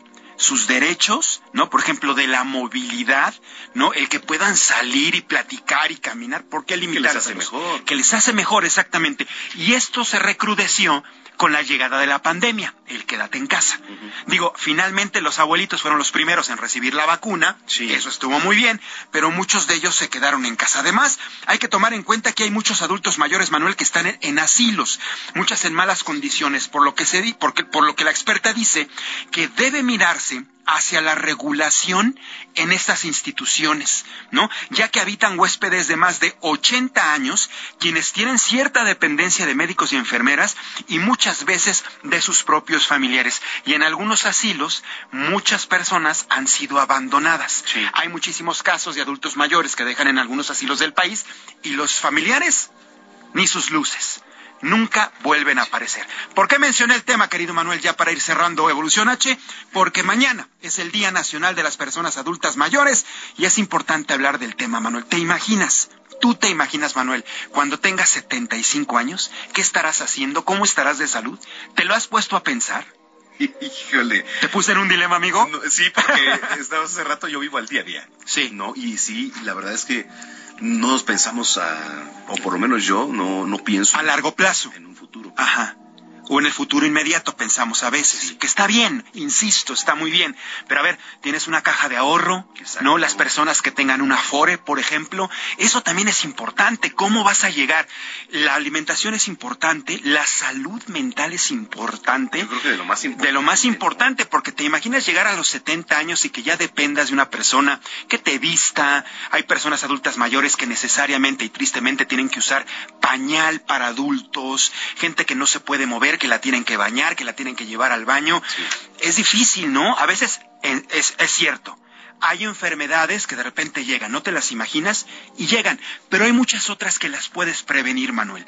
Y eso es lo que hay que enfocar ahora que estamos jóvenes, ¿no? Para llegar a la adultez en esta etapa de la vida con las mejores condiciones, con calidad de, de vida, querido Manuel. Totalmente de acuerdo.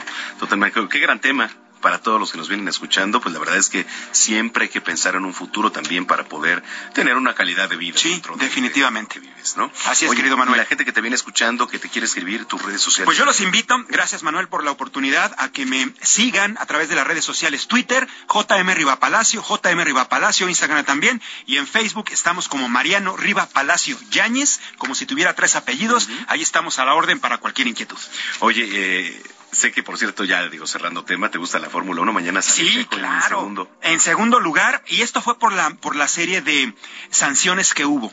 ¿No? Eh, Sí. Obviamente la pole se la llevó Max, Max Verstappen, Sí. pero con las modificaciones al vehículo va a salir sancionado, igual Charles Leclerc. Entonces, en la primera fila, Carlos Sainz Jr. Carlos Sainz. y el buen Checo Pérez. Pues ojalá Checo le vaya muy bien y el día de mañana se suba al podio y, ¿por qué no? Gane la carrera. Ojalá que lo mantenga, ¿no? Sí, por lo claro, menos. así yo, soy- yo me declaro fan de Checo Sí, y ojalá le vaya muy bien el día de mañana. Muy bien, Mariano, muchas gracias. Gracias, buenas tardes a todos. Buenas tardes, Mariano Riva Palacio, aquí en Zona de Noticias. Son las 3 de la tarde ya con 8 minutos. En Soriana sabemos lo que te gusta. Aprovecha un 70% de descuento en ropa de primavera para toda la familia y hasta un 50% de descuento en gran variedad de artículos del departamento de hogar. Sí, hasta un 50% en artículos de hogar. Soriana, la de todos los mexicanos. Agosto 29. Consulta códigos seleccionados. Aplica restricciones.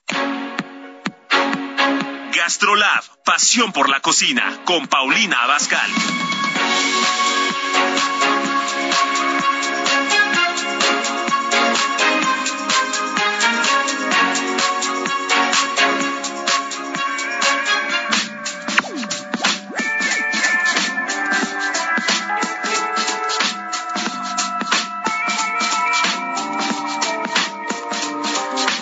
3 de la tarde con 9 minutos. Perdón que me tardé, es que estaba pasando un fil barrera, así como Lolita Ayala, pero ya se fue, disculpen ustedes. Y, quiero saludar con mucho gusto a mi querida chef Paulina Abascal en esta de las secciones consentidas aquí en Zona de Noticias. ¿Cómo estás, querida Pau? ¿Pau? ¿Anda por ahí, Pau? se cortó la comunicación. Ah, bueno, se cortó la comunicación con mi querida Paulina Abascal, pero déjeme platicarle que Paulina Abascal nos va a preparar eh, berenjenas sicilianas. Si usted me pregunta qué es una berenjena siciliana, no tengo absolutamente idea. Sé que es una berenjena, pero prepararla siciliana, la verdad es que no, tengo ni la más remota idea. Entonces, por eso queremos hacer contacto con mi querida chef Paulina Abascal. Mientras tanto, yo lo invito para que visite nuestra página www.heraldodemexico.com.mx. Le repito, www.heraldodemexico.com.mx. Que por cierto, si usted se va a la sección de tendencias, hay una nota, dice, en la Cineteca Nacional se exhibe una de las películas mexicanas más reconocidas en los últimos años. No sé si usted haya tenido la oportunidad o ha tenido la oportunidad de ir a la Cineteca, ¿no? Bueno, se trata de eh, Guachicolero, del director Edgar Nieto. ¿De qué se trata? Ahorita le platico, porque ahora sí está en la línea telefónica nuestra querida chef Paulina Abascal. ¿Cómo estás, Pau? ¿Cómo estás, Manuel? Mucho gusto saludarte a ti y a todos los que nos escuchan. Igualmente, oye, estaba, estaba dando el contexto de lo que nos vas a preparar hoy. Si no me equivoco, es una berenjena siciliana, ¿cierto? Así es. Oye, a ver, ¿por dónde Vámonos empezamos? con eso. Pues mira, hay que encontrar en el súper o en el mercado berenjenas que tengan muy lisita y brillante la piel. Eso es un, eh, una característica para que no sean amargas. Ok. Luego tú la berenjena la vas a partir en dos hacia lo largo y la vas a meter en un bowl con agua y sal durante toda una noche para que se desfleme y ya no tenga nada, nada, nada, nada de amargura. Meter en un bowl con agua y sal, ¿verdad? Y sal durante toda una noche. Ok. Listo. Una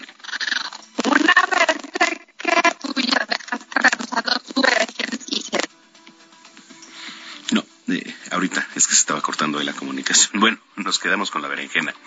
Este, bueno, estamos platicando con nuestra querida chef Paulina Bascal sobre la berenjena. Eh, vamos a tratar de enlazarla de nuevo a ver si ahí da la comunicación. Vamos a probar, ¿vale? Eh, ahí nos escucha, chef. Perfecto. Ah, ya, perdón, es que hubo ahí un problema con la comunicación, pero así. Entonces partimos eh, a la mitad de la berenjena, bueno, no a la mitad, a lo largo, ¿no?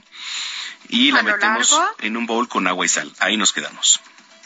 Perfecto. Y entonces ahí la van a dejar toda la noche en el refrigerador para que se desfleme. Una vez que ya pasó la noche, al día siguiente la sacas, la enjuagas muy bien y con un cuchillo vas a partir en cada ladito de tu berenjena por dentro una cuadrícula. Le vas a agregar un chorrito de aceite de oliva a cada lugar, a cada lado de la berenjena, sal y la metes al horno a 200 grados como por unos 25 minutos. Meter al horno. Ok. Por 25 minutos. ¿A cuántos grados? 200 grados. Ok, 200 grados. Ok, listo.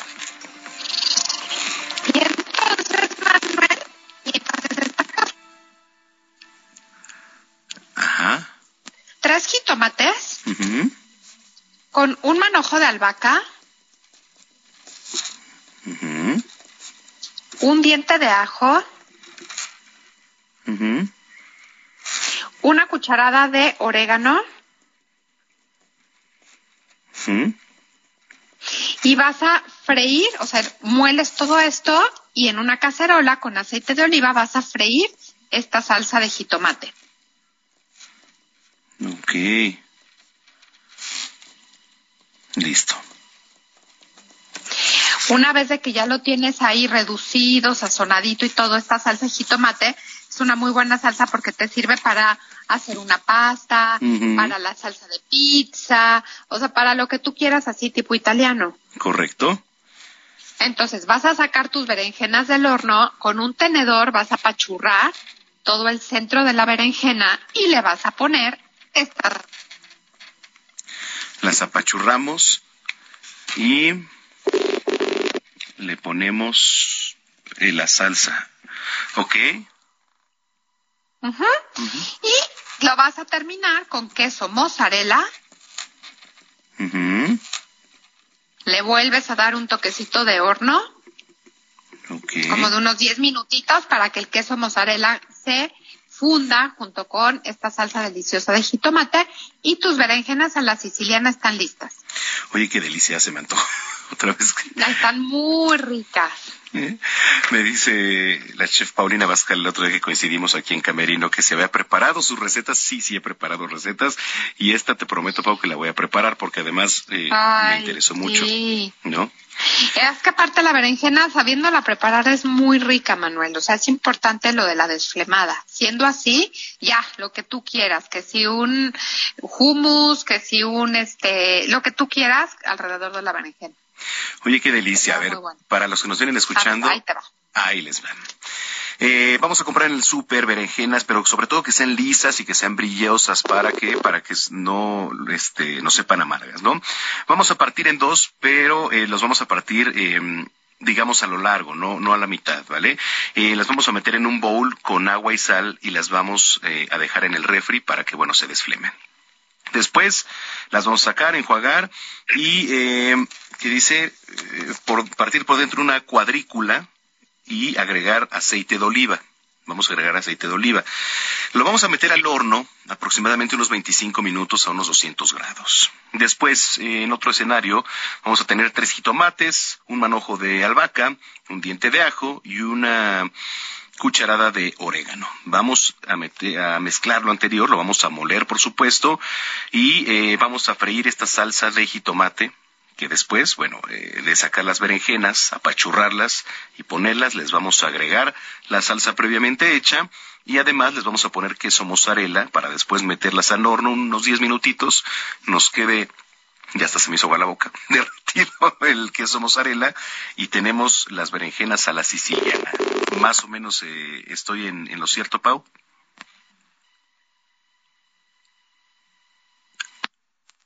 ¿Ahí nos escuchas? Bueno, Ah, ahí está, listo, Pau. ¿Cómo, cómo me escuchaste? aquí estamos. Pues te quedó súper bien. Ahí está. Yo te escuché muy bien. Sí, sí, sí, te quedó súper bien, Manuel. Ok. Ahora hay que hacerlas, ¿eh? Sí, sí, sí, sí, voy a tratar de, de ir a súper, no hoy, pero seguramente mañana que tenga un poco más de tiempo, eh, haremos unas berenjenas a la siciliana. Me parece súper Mm. bien, Manuel. Oye, la gente... Pues ya sabes que me pueden Sí. estar viendo lunes, miércoles y viernes por al estilo de Paulina Bascal en el Heraldo Televisión, canal 8 de televisión abierta, Sky e Easy. Recordar también que estamos martes y jueves en GastroLab por todas las plataformas igualmente del Heraldo Media Group y el 8 de televisión abierta. Y pues en mis redes sociales, Paulina Bascal, el de la palomita azul. Perfecto. Oye, como siempre, te mandamos un gran abrazo y qué gusto platicar contigo. Igualmente, Manuel, que todos tengan muy bonito fin de semana. Muchísimas gracias. Es Paulina Abascal, nuestra chef aquí en la sección de Gastrolab en Zona de Noticias. Tres de la tarde, 17 minutos. Bueno, pues eh, nos vamos a ir al resumen de noticias. Gina Monroy. Manuel Zamacona. Si te digo Georgina, van a pensar que estoy enojado. Sí, mi contigo. mamá No estoy piensa enojado contigo. que me te enojas conmigo cuando me dices Georgina. ¿Ah, sí? Ya me dijo. ¿Que por qué te enojas conmigo? Pues es que, señora, es que, no, no es cierto. Gina es, el- bueno, ¿qué La le puedo mamá de decir? los la, pollitos. la mamá de los pollitos, la comandante en jefe aquí Así eh, en todo este espacio. Eh, y nos trae además ahorita el resumen informativo. Y estoy seguro, perdón, es que traigo un fil barrera. Ya se fue. Ajá. Sí, ya se fue, ya se fue, ya se fue. De la música, ustedes. de la música. Sí, ¿Estás porque seguro? pusimos a Sebastián Yatra hace rato. ¿Y sabes quién la escogió? Bueno, esta vez la escogió Diego. Ah, sí, Diego. ¿tú? Perdonen ustedes. Es tendencia, Sí. sí.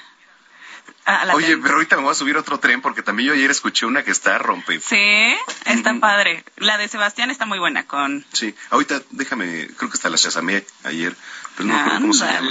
Sí, te. Sí, no, y ahorita vamos a escuchar otra que también es de mis bandas favoritas Ah, de reggaeton. Ah, sí, Mm, ¿la traes en el no. resumen? La traigo en el resumen. Bueno, pues cuando son las 3 de la tarde con 19 minutos vamos con lo más importante generado al momento.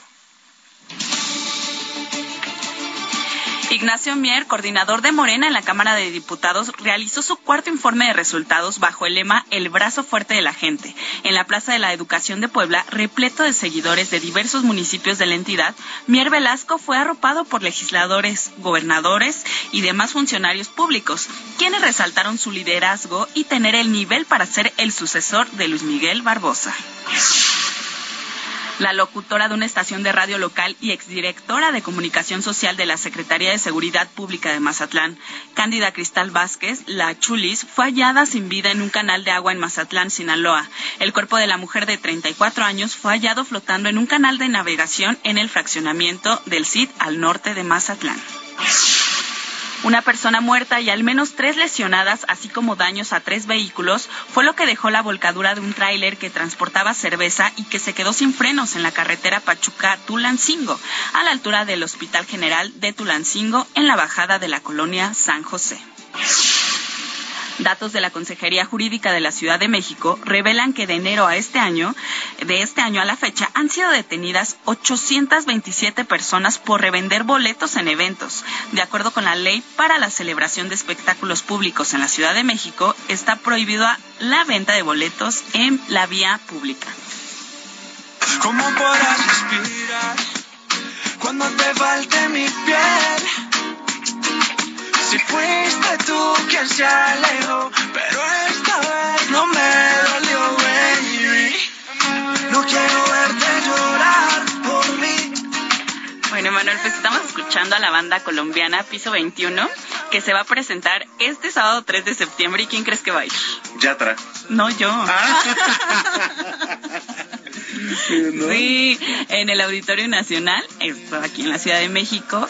Esta canción que estamos escuchando, Déjala que vuelva, ah, es muy buena. Sí. Eh, me llamas para olvidarme de ella, entre otros temas, serán las canciones que pues van a estar ahí. Eh, se espera tal vez que esté Maluma, porque Maluma es de los que ha tenido varios remix con Piso 21. ¿Qué día, qué día cae? Sábado 3, vamos. ¿Sábado 3? Sí, en el Vamos a tener junta, ¿verdad? Eh, Diego, ¿a qué hora es la junta? A las que, nueve más o menos. Ah, muy importante. A ¿no? las nueve de la noche. No, ¿qué crees? No Ve puedes. cancelando eh, allá atrás, porque tenemos junta ese día. Piso 21. ¿A quién? Piso Ah, 21. Piso 21. Yatra no es. Así es. eh, y pues es a los que estamos escuchando, piso 21. Mm, ¿Cómo muy ves? bien, muy bien, Gina. Pues es la información, Manuel. Oye, ¿dónde te seguimos en redes? En arroba Ginis28. Y los viernes tengo, aprovechando, los No, viernes. o sea, ya Suelta tu comercial. No, me diste bien. Suéltate, Gina. Sí, los viernes en Amorados por Caldero Radio, a las 5 de la tarde. 5 de la tarde los Sí, viernes, ¿no? Así es, hablamos de amor Sí. y otras cosas. Entre otras cosas. Ah, muy bien, me parece Así bien. es. Además, yo, yo fui padrino, ¿eh? De ese Ah, programa. sí, claro. De ese programa fui padrino. Muy bien. Muy bien. Gracias, Ginny. No, gracias. Uh, la, la, chulada. Exacto. Gracias, Manuel. Trépale, papá. Déjala que juegue sola, ya no le insistas. Recomendaciones culturales con Melisa Moreno.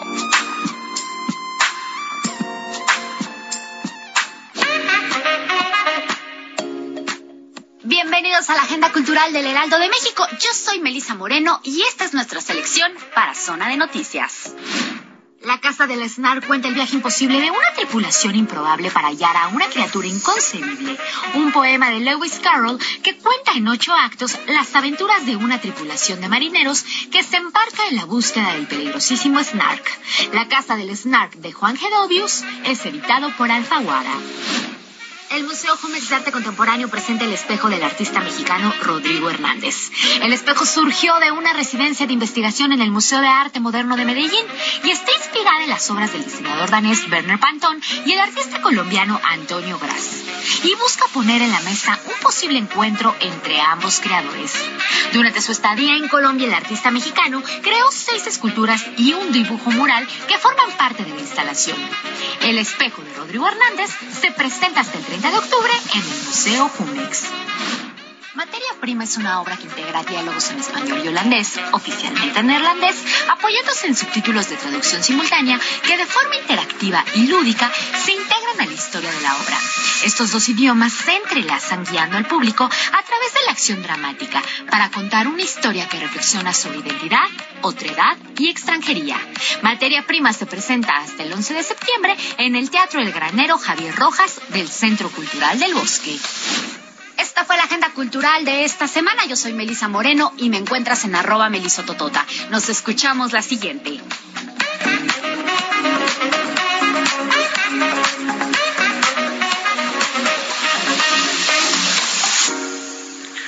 Muchas gracias a mi querida Melissa Moreno. Bueno, pues ya fue hora y media de información, que rápido se nos va el tiempo aquí en este espacio.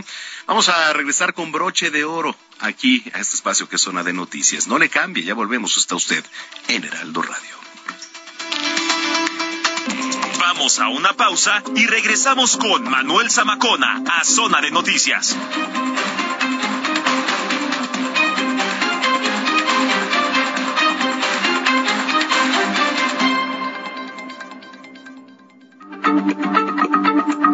Heraldo Radio, la H se lee, se comparte, se ve y ahora también se escucha.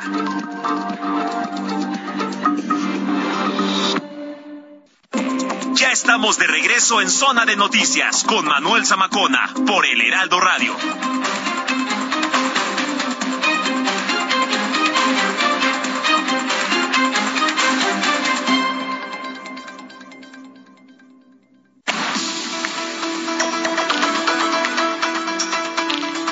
Ya son las 3 de la tarde con 30 minutos en el tiempo del centro de la República Mexicana. Entramos de lleno a esta última media hora de información aquí en Zona de Noticias. Muchas gracias eh, por estar desde hace rato con nosotros. Si es que estaba en sintonía, si lo acaba de hacer, sea bienvenida y bienvenido a este espacio de noticias que además usted está en el lugar correcto, que es eh, la mejor revista del fin de semana. ¿Por qué? Porque tenemos a los mejores colaboradores que, y además a ustedes que hacen posible este espacio. Y uno de ellos es nuestro estimado Julio Jiménez. El doctor Julio Jiménez es vicepresidente del Colegio de Abogados, eh, Colegio Nacional de Abogados, y es que mire, esta semana, usted sabe, estábamos platicando, estábamos abordando los casos de la, pues, eh, exsecretaria de Ceresol, Rosario Robles, el ex procurador Jesús Murillo Caron, que parece que dijeron, eh, como en el fútbol, cambio por el equipo del gobierno, entra uno y sale otra, ¿no? ¿Qué está pasando con estos casos? Me da mucho gusto saludarte, Julio, bienvenido a este espacio, como siempre.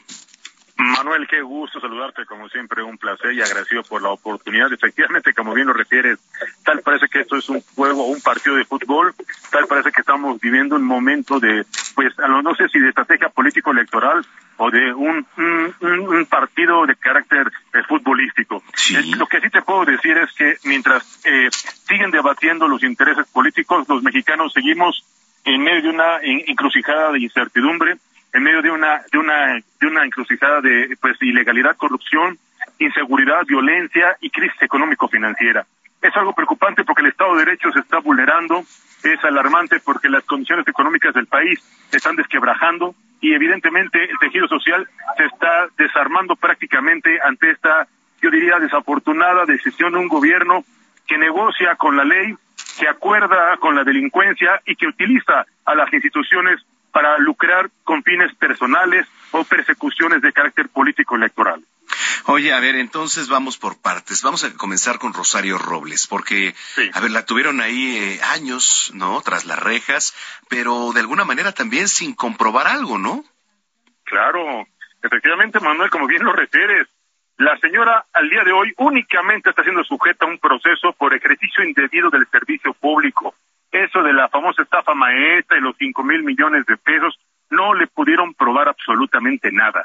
Y la señora, esta medida cautelar a la que hoy tiene derecho, que además iba a ser objeto de una resolución eh, gracias a un, juicio de amparo que promovió su defensa, la señora tendría que haber obtenido esta, esta posibilidad de llevar su juicio en libertad bajo una medida cautelar, bajo las reservas de una, pues a entregar su pasaporte, no viajar al extranjero, y bueno, pues evidentemente con las garantías que eh, requiere la, y establece la propia ley, pudo haber llevado su juicio en libertad y no haber sido privada de su libertad más de tres años. Pero entiendo que, como te comentaba hace un momento, esto obedece más a un eh, eh, interés de carácter político que a un ejercicio de verdadera procuración o administración de justicia. El problema es que se iba ella y con quién se quedaban, sí, eh, estimado amigo. No había nadie. No había nadie, ¿no? y no tarda en salir también Emilio Lozoya, ¿eh? No tarda oh, en salir también Emilio Lozoya, ¿eh? Entonces, pues estaban un chivo expiatorio después de, evidentemente, el escándalo del fin de semana pasado, donde los hechos de violencia en varios estados de la República Mexicana fueron, una constante.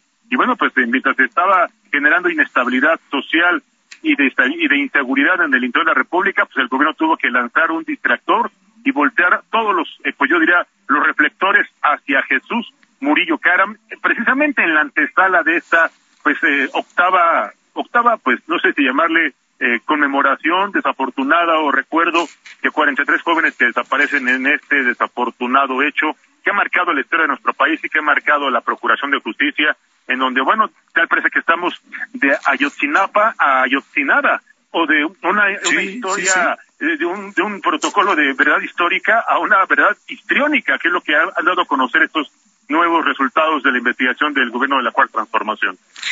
Bueno, esa es una. Eh, Jesús Murillo Caram, sin duda, eh, un día después de que el subsecretario, ¿no? Eh, Alejandro Encinas sale a dar una conferencia de prensa en donde dice fue un crimen de Estado. ¿no? Y de repente, al otro día, pum, afuera de la casa, allá en bosques de, me parece que fue de Chapultepec, si no me recuerdo. Ah, bosques de las Lomas. En bosques de las Lomas, eh, capturan a, Jesús Murillo, ¿no? O sea, todo va ligado y va de la mano, pero para tener un escenario también que decir, no, no, ¿sabes qué? Tenemos este personaje aquí. Claro. Que en su momento seguramente saldrá. Y no creo que en la cárcel traten mal al señor Murillo Carame. Te quiero decir algo. El señor Jesús Murillo Caram, de acuerdo a su edad y a las condiciones de salud que el señor tiene, bien podría gozar también de una medida cautelar que podría también llevar el juicio en libertad bajo un arresto domiciliario, ¿eh? Ojo, nada más que evidentemente yo esperaría el resultado de la apelación de su defensa y esperaría la promoción de esta nueva audiencia de revisión de medidas cautelares para que le puedan otorgar esta prisión domiciliaria por razones, reitero, de edad y por condición de salud. Pero como es, vuelvo a repetirte, un tema más de interés político, no le van a conceder esta medida cautelar, al menos los próximos dos años, que son dos años, pues prácticamente político-electorales. Se viene la elección del Estado de México, lo de Coahuila, que tenemos el tema también de los muy lamentables desaparecidos en la mina, y bueno, pues el Estado de México, la joya de la corona, y claro, el proceso electoral 2024, Manuel. Híjole, qué temas, mi estimado Julio, y para analizar, y lo que se viene ¿eh? también ahora con el Estado de México en las elecciones de... La que traía hablo del Estado de México porque es un bastión priista, pero lo que lo que se viene, ¿no? Oye, Julio, este, la gente que te está escuchando en este momento, esta hora de la tarde, que viene en el tráfico, ¿dónde te puede escribir? ¿Dónde te puede encontrar? Claro que sí, Manuel, muchas gracias. Me pueden seguir en todas las redes sociales, me encuentran como Contrastando Ideas. Estoy en todas las redes sociales, salvo TikTok. Correcto. somos de los pocos, ¿no? Que nos hemos salvado ahí de, de esta red social. es correcto. Es correcto. Bueno. estamos a sus órdenes con mucho gusto. Oye, como siempre, Julio, muchísimas gracias y nos escuchamos Claro que sí, Manuel, muchas gracias. Excelente fin de semana. Mi reconocimiento a tu gran equipo de colaboradores y a los amigos de Heraldo Radio. Muchas gracias. Al contrario, al contrario, gracias a ustedes, Julio Jiménez, vicepresidente del Colegio Nacional de Abogados. Son las tres de la tarde ya, con 38 minutos.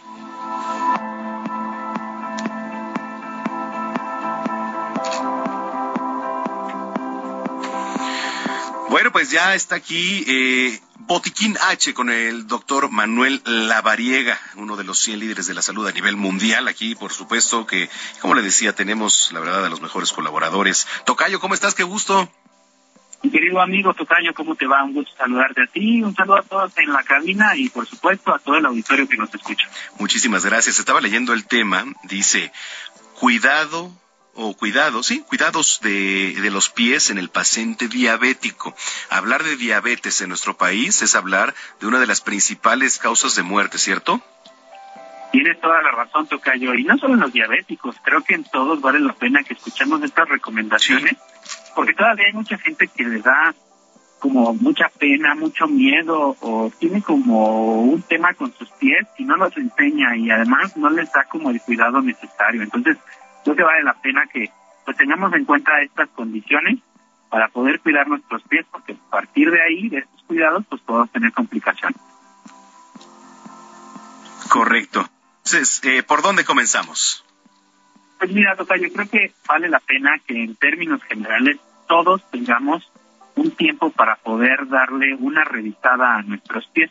¿A qué me refiero con esto? Después de bañarnos, casi siempre todos ni siquiera secamos los pies, nos ponemos los calcetines de inmediato. Entonces, creo que vale la pena que tengamos este momento para poder asegurar que nuestros pies están secos, sobre todo entre los dedos, para poder disminuir la humedad que se genera por el baño, después del baño, y esto nos disminuye el riesgo de presentar infecciones, principalmente por hongos. Eh, además estamos conviviendo, eh, hablando de, por ejemplo, eh, el baño, ¿no? Si no tenemos una buena higiene también del propio baño, se van juntando, pues, ¿cómo te puedo decir? hongos, ¿no? También en muchas partes del baño que no nos damos cuenta y no sé si, si esos mismos se peguen a, o se adhieran a la piel. Sí, la humedad finalmente es un factor de riesgo. Los baños públicos, las albercas, sobre todo estos lugares que constantemente están húmedos, el vapor de los gimnasios, son lugares en donde podemos eh, pues tener este factor de riesgo para contagiarnos de estos honguitos y que pueden empezar a salir justo en estas áreas húmedas de nuestros pies, que sobre todo pues son entre los dedos, y ahí empezar a generar síntomas. Si, si las personas con diabetes llegan a adquirir este tipo de pues hongo o bacterias, ¿se puede agravar? Y ahí, ahí estriba esta segunda parte que vamos a comentar, que es ya el cuidado de los pies directamente del paciente diabético, ya que recordemos que el paciente diabético, si no está controlado, puede tener alteraciones en la microcirculación, es decir, en los vasitos más chiquitos, tanto arteriales y venosos, capilares, y esta alteración en la microcirculación puede generar alteraciones de la cicatrización. Y es ahí donde viene el pie diabético, es ahí donde se genera el riesgo. ¿Y qué hacer? ¿Qué recomendaciones, eh, Tocayo, para que los que nos vienen escuchando? Aquí las recomendaciones básicamente están enfocados en lavar perfectamente diario nuestros pies con agua tibia y con jabón neutro. Nunca utilizar ningún tipo de sustancia como alcohol, como agua oxigenada, mertiolate, la famosa violeta de genciana, que pueden generar quemaduras o reacciones alérgicas. Hay que secar correctamente nuestros pies verificando que no quede ningún rastro de humedad entre los dedos principalmente. Revisar que los pies no presenten ningún tipo de herida. Las uñas hay que revisarlas para que no se entierren y hay que cortarlas de manera correcta para que no se genere ningún tipo de riesgo de lesión y también que no exista ningún cambio de coloración en las uñas negras o amarillas que muchas veces se presentan y las uñas amarillas principalmente se deben a hongos en las uñas y las uñas negras se deben a una alteración en la circulación son como esos comerciales que estamos comiendo y te sacan las uñas ahí este a todo lo que da amarillas, ¿no? Pero es una realidad, digo, no los deberían de sacar en ese horario, pero este el, el tener hongos así eh, más o menos digo, no sé en cuánto en qué porcentaje afecte o a cada cuánto pues porcentaje de la población aquí en, en México le dé, pero creo que también es algo común, ¿no? Sí, es muy común y fíjate ahorita que tomas ese dato, la estadística nos dice que casi el 50% de la población adulta tiene micosis, es decir, honguitos en los pies, ya sea en las uñas o en las plantas de los pies. Entonces, pues digamos, de cada 10 personas, 5 tienen honguitos en los pies. Mira, está, está bueno el dato, Tocayo. Oye, pues entonces están las recomendaciones porque pues sabemos también que una persona diabética es mucho más vulnerable, ¿cierto?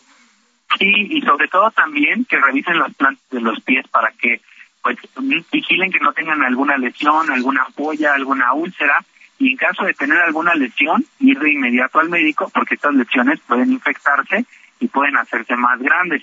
También recordarles que de preferencia visiten o acudan con un podólogo, que es el especialista en el cuidado de los pies, para que corte las uñas de manera correcta y pues también revise que no exista ninguna condición de riesgo. También la recomendación es utilizar calcetines sin resorte estos calcetines que están especiales para diabéticos y que no tienen costuras, porque muchas veces estas costuras pueden generar fricción y generar úlceras. Y también siempre la recomendación es utilizar calzado que sea por lo menos medio número más grande del número que regularmente utilizamos, pues para que no presione, no genere alguna condición ahí de fricción con el pie y eso pueda llegar a generar alguna condición de riesgo, sobre todo de lesiones, porque lo malo de los pacientes diabéticos es que llegan a perder en cierto grado la sensibilidad en los pies y cuando se dan cuenta ya tienen ahí una lesión. Correcto. Qué importante lo que nos dices, Tocayo. Oye, la gente que te viene escuchando, que tiene duda, que te quiere escribir, ¿dónde lo puede hacer? Claro que sí, me pueden encontrar como DR, como doctor abreviado, DR La Variega Sarachaga, en todas las redes sociales para poder responder con todo gusto todas sus preguntas. Muy bien, te mando un abrazo y nos escuchamos mañana, Tocayo. Claro que sí, excelente tarde y buen provecho. Muchas gracias, es el doctor Manuel Lavariega aquí, Botiquín H, hoy sábado en Zona de Noticias, cuando son ya las 3 de la tarde con 44 minutos. Eh, hace rato nuestro compañero Mariano Rivapalacio nos platicaba de los adultos mayores, ¿no? De los cuidados, de si nosotros de realmente nos hemos visto en un futuro. Bueno, déjeme le platico que el Consejo Ciudadano aquí en la capital está atendiendo a más de 30 mil adultos mayores. Esa información es de nuestro compañero Carlos Navarro, a quien saludo con mucho gusto como siempre. ¿Cómo estás, Carlos? Adelante. Buenas tardes, Manuel. Te saludo con gusto a ti, al auditorio.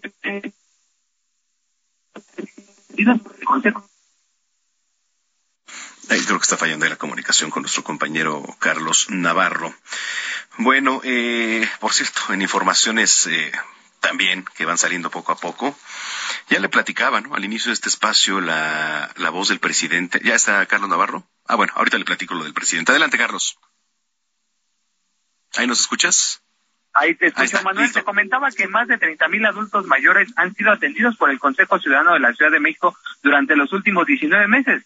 Entre enero de 2021 y julio de este año, el Consejo dio 31.832 atenciones a las y los adultos mayores. En este caso, las personas con más de 70 años de edad son, quienes más ayuda requirieron, ya que fue el 41.5% de los casos. El 60% de este universo fueron mujeres. Comentarte que en víspera del Día del Abuelo y la Abuela que se celebra este domingo 28 de agosto, el organismo presentó el reporte La Época de Oro, necesidades de las y los adultos mayores, en donde se establece que los servicios que más solicitan estas personas son apoyo ante fraude y extorsión, orientación para trámites y servicios y contención emocional. En este reporte se señaló que después de las y los mayores de 70 años, el grupo etario que le sigue en demanda de servicios son las personas de 61 a 75 años, con un 32.5% de la demanda y de 66 a 70 con un 26%. En este caso, la prevención y atención de los delitos de fraude y extorsión, incluido el famoso modus operandi de los montadeudas, ocupa el 25.9% del total de los apoyos, mientras que el 20.4% se comunicó a la línea platada y el chat de confianza para pedir orientación ante diversos trámites y servicios. Así es que un buen trabajo del Consejo Ciudadano Manuel atendiendo a los adultos mayores, más de 30 mil han sido atendidos y más en esta coyuntura de, de los montadeudas que cometían fraudes. Manuel, la información que te tengo. Bueno, pues ahí está la información. Oye, por cierto, este, se van perfilando por aquí nuevos dirigentes de Morena en la capital. ¿Qué dice, qué dice la jefa de gobierno, eh? Es correcto, hace unos minutos después de un evento en San Francisco Tlanepantla, la jefa de gobierno Claudia Sheinbaum dio su postura sobre este caso, Manuel, y dijo que en este caso debe el nuevo perfil debe ser íntegro, honesto y de nuevas convicciones. Recordemos que mañana 240 consejeros y consejeras definirán siete cargos al interior de Morena, entre ellos la presidencia. Se perfila Sebastián Ramírez, quien apenas hace unos días renunció a la coordinación de comunicación ciudadana del gobierno de la Ciudad de México y también Berta Luján, quien recordemos es cercana al presidente Andrés Manuel López Obrador. En este caso están citados en el Salón de la Luz a las nueve de la mañana en la colonia Roma, en la alcaldía Cuauhtémoc, y será por ahí de las doce y media que el actual presidente Tomás Pliego salga a dar una conferencia de prensa donde probablemente esté dando la definición de este caso. Así es que el encargado de recuperar la Ciudad de México después de las elecciones intermedias de 2021 será elegido mañana por 240 y 240 consejeras y consejeros en este caso, Manuel. Bueno, pues ahí está la información. Carlos, te agradezco mucho como siempre. Hasta luego, buenas tardes. Muy buenas tardes, Carlos Navarro, aquí en la capital. Y de la capital hasta Nuevo León, eh, están asegurando pedreras en Nuevo León para no utilizar agua potable. Daniela García desde Nuevo León. ¿Qué tal, Manuel? Muy buenas tardes. Pues el día de ayer se dio a conocer por parte de la Asociación de Extractores de Caliza de Nuevo León, la SEC, que las pedreras que operan en Nuevo León no utilicen agua potable en sus procesos productivos. En este comunicado, el organismo aseguró que ninguna de las empresas afiliadas hace uso del recurso destinado al consumo humano, esto después de que organizaciones en pro del medio ambiente pidieran ante el Consejo local prohibir el uso de agua potable a este sector económico. Insisten que el agua que utilizan en sus plantas no es apta para el consumo humano debido a su alta salinización, gracias a la instalación de estaciones de bombeo en coinversión entre la Asociación y Agua y Drenaje de Monterrey. Este trabajo coordinado, también dijeron, existe desde la década de los noventas y se mantiene a la fecha, y agregaron que las empresas pedreras en la entidad tienen la suficiente infraestructura hídrica para obtener agua que no debe ser utilizada en otros procesos, asegurando que la autoridad, a través de inspecciones realizadas, confirmó que en efecto el agua utilizada no es potable y no se está afectando el recurso en la entidad.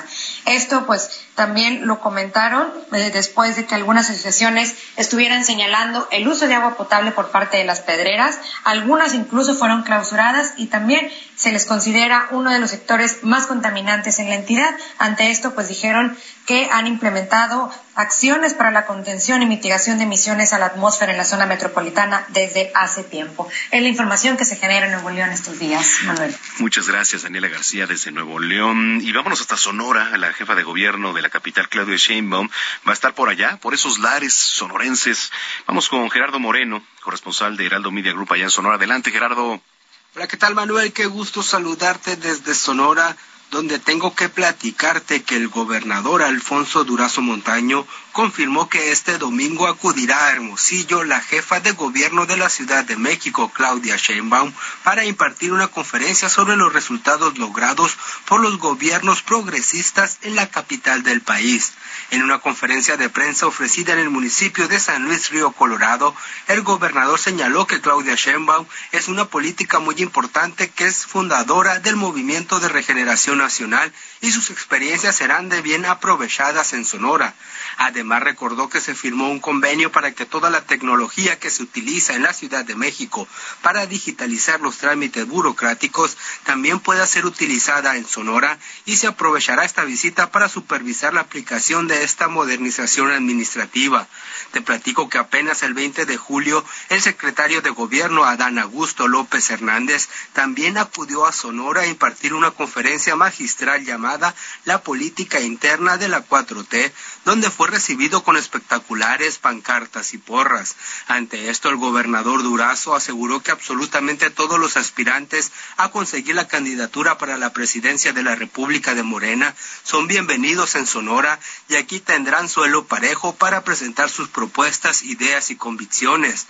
Precisó que en estos momentos no son tiempos electorales, pero aún así todos son bienvenidos. Dijo que así pasó con el secretario de Gobernación, también ahora con Claudio Sheinbaum, y será lo mismo si viene Marcelo Ebrard, quien dijo es integrante de excepción en el gabinete del presidente, igual que el senador Ricardo Monreal y todos los que se apunten en esta contienda. Precisó que no comparte la confrontación, por eso dijo que se debe trabajar políticamente para que el movimiento avance rumbo al 2024 en plena unidad y eso quiere garantizar en Sonora. Ese es el reporte. Muy buen día. Bueno, pues ahí está desde Sonora. Oye, antes de irnos, eh, muchas gracias por sus comentarios aquí en las redes sociales a los que lo estuvieron haciendo. Eh, siempre le damos la más cordial bienvenida aquí a, los alumnos del centro de capacitación para porque vienen a ver cómo no se debe de hacer radio. No digo cómo se debe hacer radio, ¿no es cierto? Aquí en, en este en este espacio que es zona de noticias a través del Aldo Radio. Y hoy vino eh, mi querida Jazz Serrano, que bueno, también es estudiante del Centro de Capacitación. ¿Cómo estás, Jazz?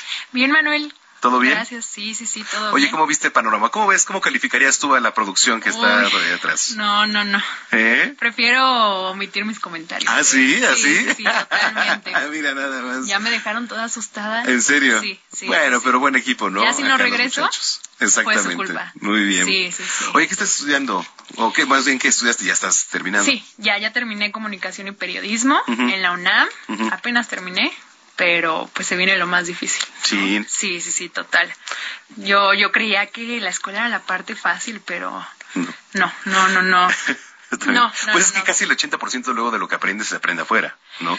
Es, que básica sí. la teoría y, y todo, sí, pero sí, sí, ya en verdad. a los eh, guamazos lo que viene afuera, En serio, ya es, es afuera y es en donde estoy ahorita, pero no, yo aquí enamorada de, de este espacio, ya en verdad si ya no me sacan de aquí, Ah, ¿sí? va a ser tu culpa. ¿Va, sí? ¿Vas a ser colaboradora también? Esperemos que sí. Muy bien, Jazz. Oye, ¿dónde te siguen en redes? ¿Dónde estás? Eh, en redes, en Instagram estoy como Jazmín NO Ujú, y en Facebook me encuentran como Jazmín Trejo y bueno, por ahorita esas son mis redes. ¿Jazmín o Jazmín? ¿O es lo Jazmín. mismo? Jazmín. O sea, sí, entonces sí, sí, R. porque es con J. Sí. Muy es bien. diferente. Pues bienvenida siempre, Jazmín. Gracias, Manuel. Eh, Gracias. Espero, espero estar aquí más seguido. Claro que sí, vas a ver que sí. Bueno, pues con esto nos vamos, señoras, señores. Eh, vámonos, ¿no? Sábado, rico. Digo, ya está nublado, pero pues vamos a... Gina escogió aquí una canción, eh, nuestra productora, que se llama Noche en Medellín, que la va a poner en este momento. Pues para irnos, ¿no? Digo, ya, sabroso, vamos a perrear un rato hasta el suelo. Vámonos.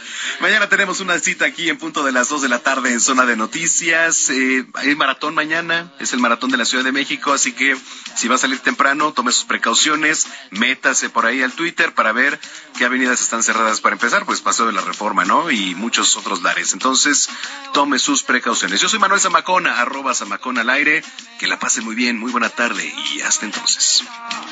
Ahora nadie aprieta y me puse la valenciaga. Mami, no te hagas, vente pa' acá, tú eres brava. Me gusta porque eres malvada.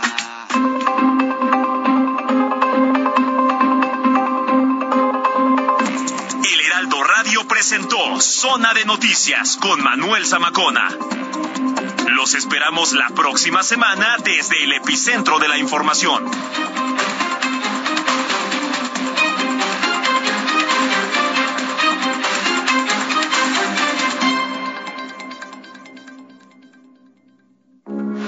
Heraldo Radio, con la H que sí suena y ahora también se escucha.